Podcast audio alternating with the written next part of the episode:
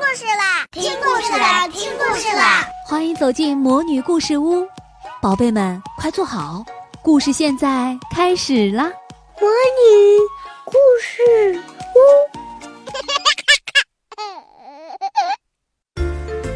怎么虾原来没有眼睛呢？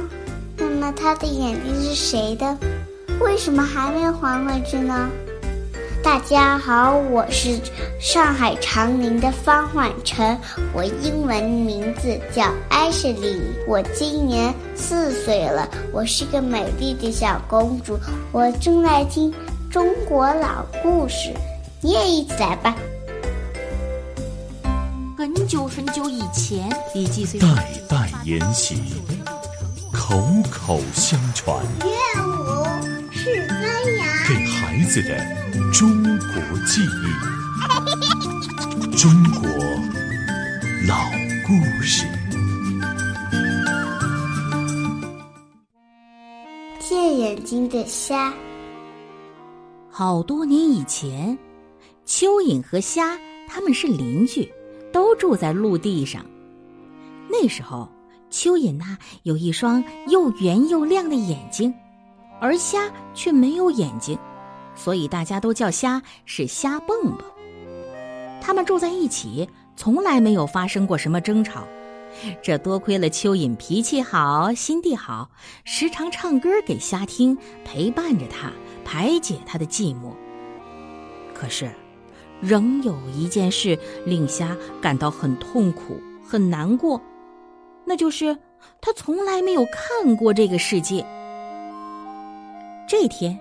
蚯蚓顺着树干爬到了树顶的叶子上，看到前面的天空黑云翻滚，眼看着就要下大雨了，于是赶快下树，来到虾的门前，喊道：“虾老弟呀，我们一起爬到高处吧！大雨快来了，溪水要涨了。”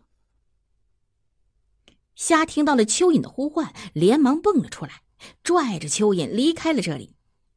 蚯蚓带着虾来到了附近的小山坡，找了一个小洞躲了进去。虾就问了：“蚯蚓兄弟，你是怎么知道快要下雨了呢？”“哦，我看到了乌云。”“乌云是什么？”“就是黑颜色的云。”“黑颜色，我倒是知道。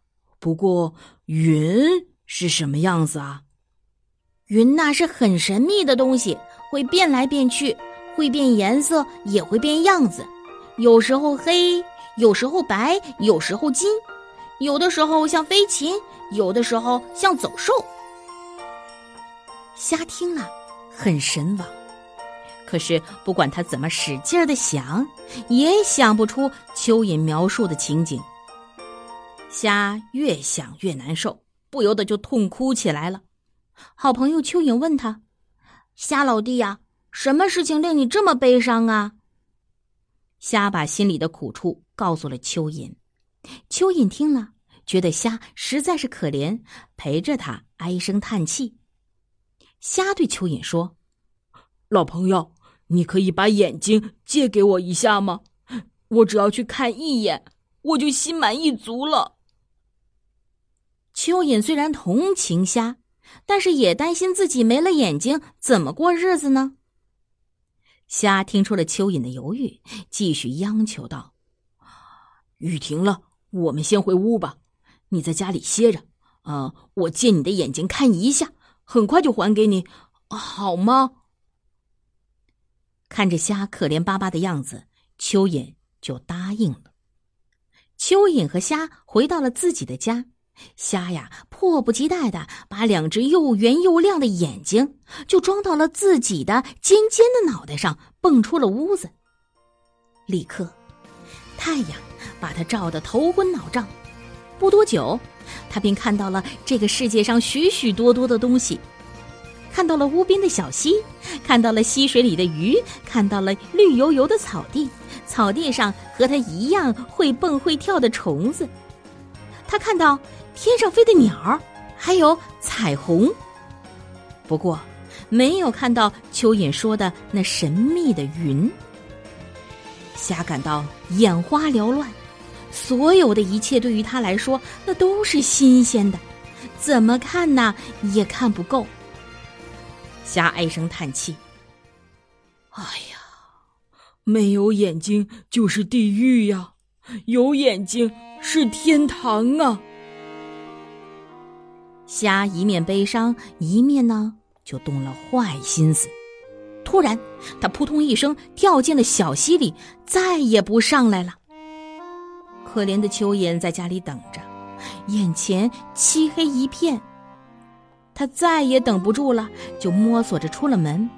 蚯蚓那一边哭一边喊：“虾老弟，你在哪里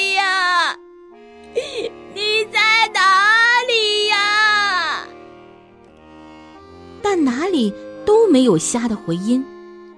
蚯蚓饿着肚子，喊哑了嗓子，还是听不到虾的回应。蚯蚓感到好害怕呀，为了逃避天敌的伤害，只好钻进土里去了。虾呢，跳进小溪之后，怎么也不敢上来了。他听到了蚯蚓的呼唤，却装作没有听见，越游越远。不过。偷来的东西终归不是自己的，不管他怎么装，那两只眼睛啊，总是鼓在额角两旁，又难看又好笑。更要命的是，虾虽然有了眼睛，心里却从此没有了快乐。他为了提防被蚯蚓撞见，一天到晚躲躲闪闪、鬼鬼祟祟，连自己的影子也害怕。好，我亲爱的小朋友、大朋友，今天的故事就讲到这儿。我们这次的故事《借眼睛的虾》是选自由亲近母语研究院编著、广西师范大学出版社出版的《中国老故事之民间故事三》。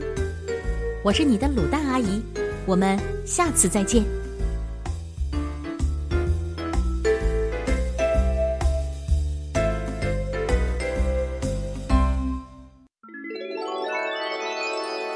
亲爱的小宝贝们，今天的故事就讲到这儿了。